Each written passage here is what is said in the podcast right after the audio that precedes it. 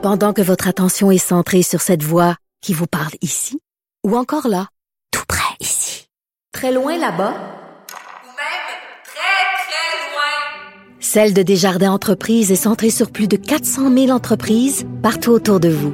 Depuis plus de 120 ans, nos équipes dédiées accompagnent les entrepreneurs d'ici à chaque étape pour qu'ils puissent rester centrés sur ce qui compte, la croissance de leur entreprise. Parce qu'en immobilier, pour être à son affaire, suivez les conseils de nos experts. Via Capital, les courtiers immobiliers qu'on aime référer. Bonne écoute.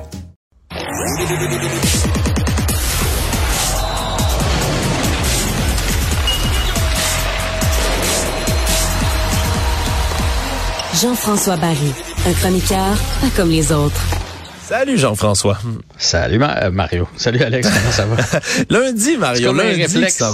ben oui, c'est un bon vieux réflexe. Écoute Jean-François, c'est que j'essaie de me connecter euh, vidéo en même temps parce que là, il fallait pas que je débranche Emmanuel, je peux pas le faire avant. Fait que là quand je fais deux choses en même temps, mon cerveau ah, n'est pas adapté pour et Te voilà, et te voilà justement. Hey, j'aurais dû euh, j'aurais dû me taire hier Jean-François, j'ai encore souhaité le malheur des Maple Leafs, mais cette fois-ci donc c'est pas ça qui est arrivé pantoute, hein?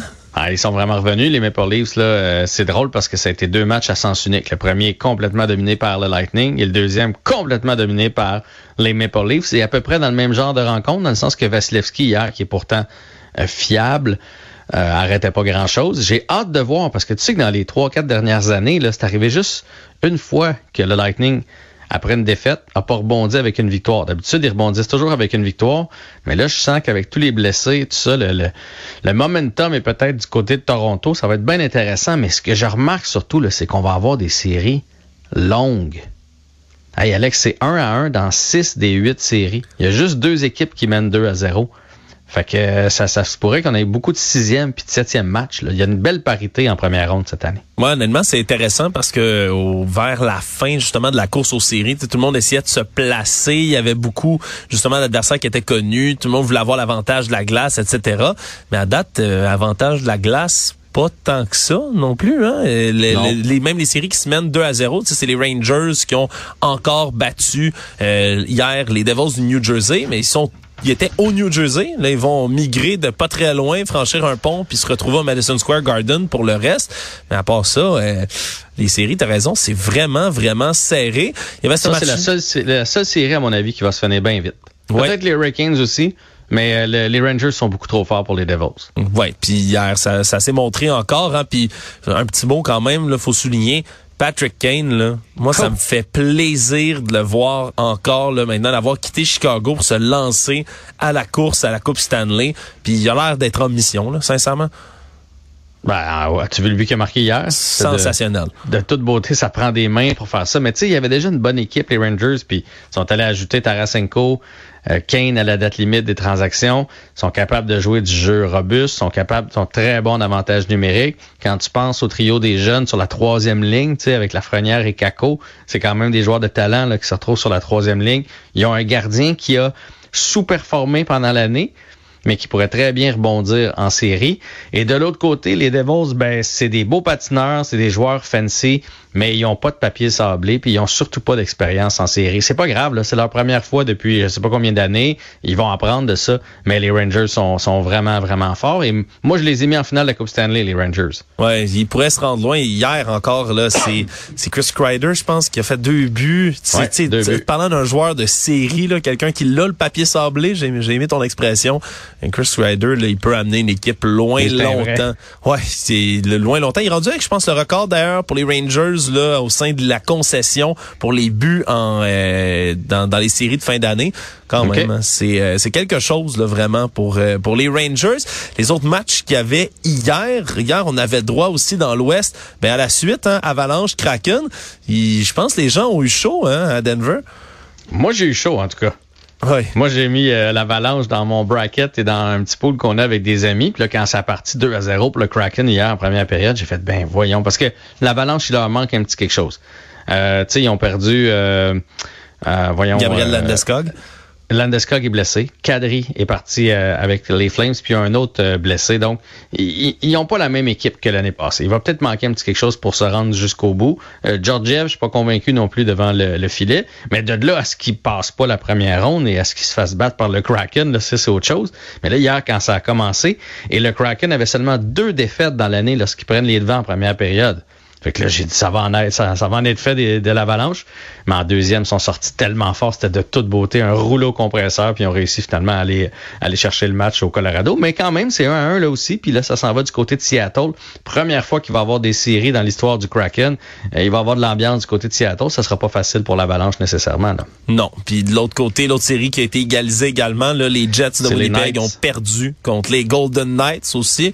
Golden Knights qui ont eu quand même une grosse saison, là, qui, qui semblent retrouver leur air d'aller aussi. Jack Eichel qui, qui reprend euh, ses, bonnes habitudes de la saison aussi, puis qui était euh, quand même, il est dans ses premières séries éliminatoires, je pense, hein, Jack Eichel, même ça fait longtemps qu'il est il faisait jamais. Mais je pense, je pense que c'est souvent comme ça dans les séries. L'équipe qui est négligée, comme les Jets, par exemple, comme le Kraken, en, la première game, là, ils font ils sont craqués, tu sais. On va leur montrer qu'on est capable. Puis là, l'autre équipe se fait un peu surprendre. Les favoris, ils ont fini plus haut au classement, ils commencent à la maison devant leurs partisans, il y a une espèce de stress. Ils se font surprendre. Mais après ça, ça s'est égalisé. Là. Si on regarde les Stars, ils n'ont pas perdu deux de fil à la maison non plus. Les Golden Knights, l'Avalanche. Donc, euh, la crème finit toujours par remonter. Ouais. Puis là, ce soir, il va y en avoir encore hein, du beau hockey pour essayer de départager des séries qui sont maintenant égales. Évidemment, les yeux sont tournés vers les Bruins de Boston parce que euh, leur capitaine, Patrice Bergeron, sera toujours pas en uniforme. Ben, non seulement il sera pas en uniforme pour le match 3, mais il a même pas fait le voyage. Donc, il sera pas là au match 4 non plus, c'est sûr et certain. On espère un retour pour euh, Bergeron dans le match 5 à Boston. Euh, point d'interrogation pour, aussi pour euh, Linus Ulmark, le gardien ah numéro 1. Mais point d'interrogation, je te dirais, sur les Bruins au complet. J'ai trouvé dans le premier match, ils sont allés chercher ça. Euh, sans être flamboyant. Dans le deuxième, les Panthers ont dominé, puis ils brassent les, les Bruins. Là. Brad Marchand, qui, qui a souvent fait la loi sur la patinoire, là, écoute, il y a toujours quelqu'un dessus. Il est tout le temps à terre. C'est pas parce qu'il est pas solide. Là. Il y a toujours, toujours quelqu'un, puis après un coup de sifflet pour y passer le gars en face, puis un petit cross-check ici et là. Il y a déjà beaucoup d'animosité entre ces deux équipes-là. Euh, je te dis pas que les Panthers vont aller chercher la série, mais il pourrait pousser ça beaucoup plus loin que tout le monde euh, le pensait. Et euh, ce que ça fait aussi, l'absence de Bergeron, c'est que d'habitude, tu as le trio de Bergeron, puis ils ont séparé cette année Pasternak. Pasternak est sur l'autre. Fait que là, c'est difficile de surveiller les deux. Ça te donne force de deux forces de frappe. Là, le fait que Bergeron est pas là, son trio fonctionne pas. Et là, toute l'attention est sur Pasternak, qui a seulement un point depuis le début des séries. Fait que j'ai hâte de voir comment les Bruins, qui n'ont pas perdu deux matchs de fil cette année, on s'en souviendra, là, ils ont une douzaine de défaites dans toute la saison. J'ai hâte de voir comment ils vont rebondir ce soir du côté de la Floride, mais c'est pas mal le match à surveiller. Ah non, je dis ça, mais il y en a d'autres aussi à surveiller. Les Kings contre les Oilers, j'ai bien hâte de voir, parce que là, ça s'en va à Los Angeles. C'est Los Angeles qui a l'avantage de la patinoire maintenant. Bien hâte de voir aussi si Connor McDavid va réussir, parce que tu sais que maintenant que la game est à Los Angeles, Là, les Kings ont le dernier changement. Là, ils vont pouvoir faire du, du matchage qu'on appelle. Fait que euh, McDavid embarque, Kopitar embarque. Dreisaitl embarque, Dano embarque. Fait que ils vont toujours avoir le dernier changement, donc l'opportunité de, de, jouer une game d'échecs, si on peut dire. Là. Fait que j'ai bien hâte de voir ce match-là aussi du côté de Los Angeles ce soir. Ouais, un match aussi qui, qui va être intéressant à regarder. Les Wilds de, de du hmm. Minnesota contre les Stars de Dallas, parce que là, on avait envoyé Marc-André Fleury dans une décision incompréhensible, la deuxième partie. Là, on corrige le tir, on remet Gustafsson. On remet Gustafsson. Euh, est-ce qu'on va avoir brisé son momentum? Tu sais, moi, je pense dans le sport, là, quand un joueur est dans sa zone, peu importe le sport, tu sais, des fois, il y a euh, le 88e favori dans un, tournoi de tennis qui se rend en finale, euh, un gardien qui gole sa tête, un joueur qui, on se souviendra, te souviens-tu de R.G. Hamburger avec le les...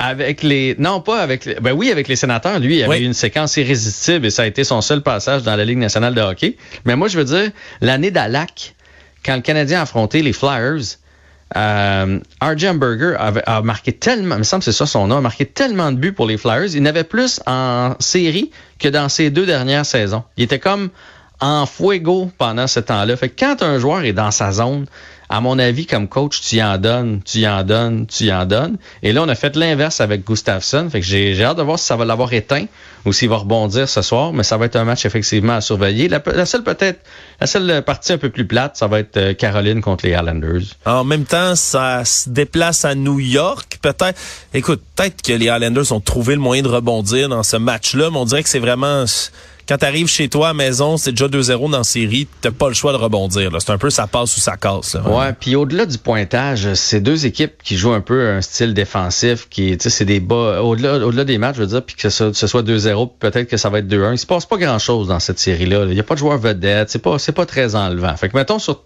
si vous avez à choisir trois matchs sur quatre, Prenez, les trois autres. Laissez faire celui-là.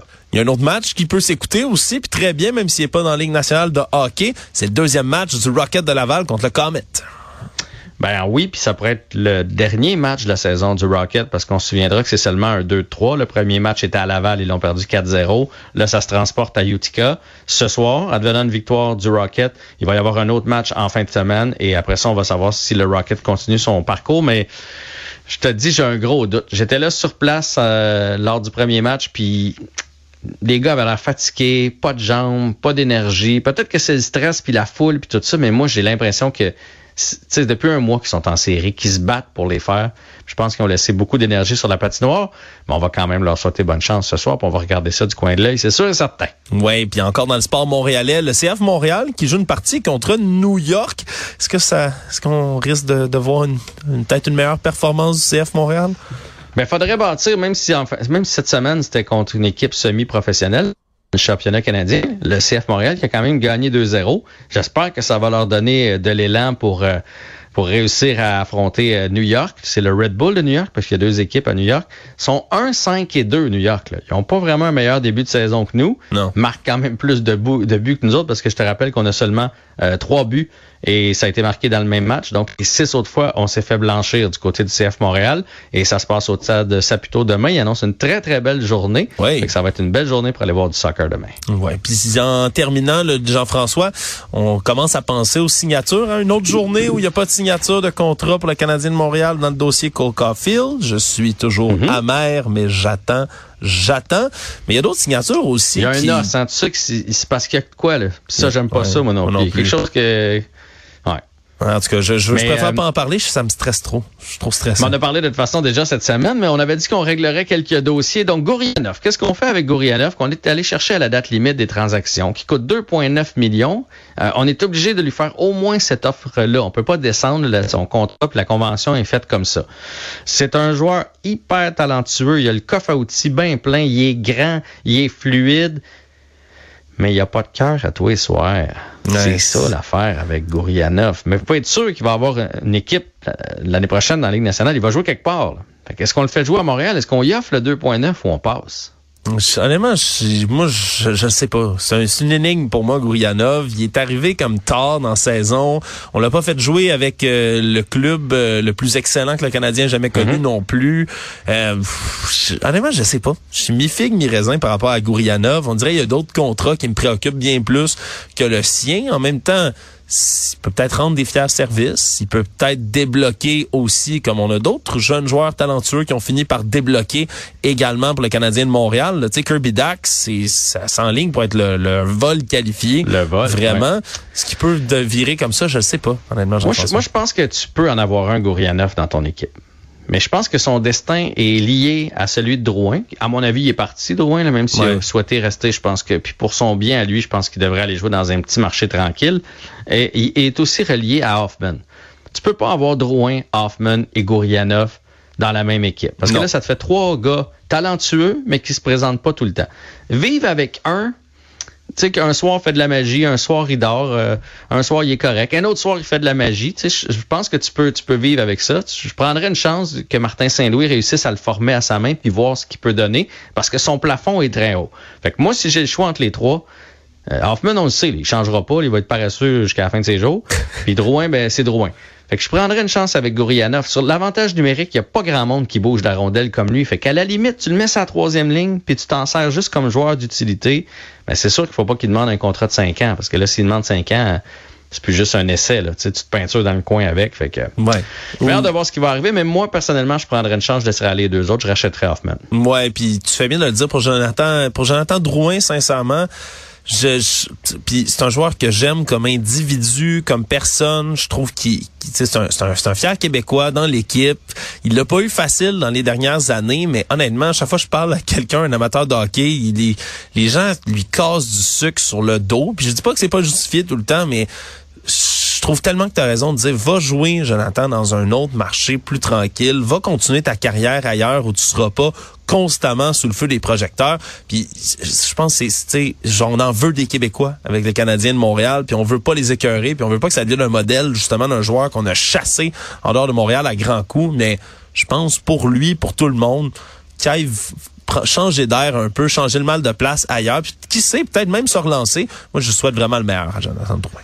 Ouais, ça va toujours être un gars qui va ramasser des points. Tu même à Montréal, le moment il y a eu une belle séquence, là, 12 points en 12 matchs.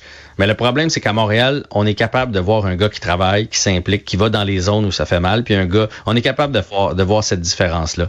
Fait qu'il est pas taillé sur mesure ici, puis moi aussi, je l'aime beaucoup, puis c'est pour ça que je lui souhaite de s'en aller. Même en Europe, je dis, son argent est fait. Là.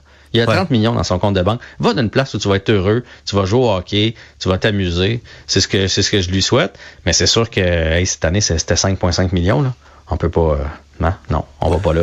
on va pas, on va pas reprendre euh, Jonathan Drouin malheureusement à ce salaire-là. Jean-François, c'est un plaisir de faire du hockey avec toi cette semaine. Euh, toutes sortes de nouvelles sportives, vraiment là pour le hockey des séries.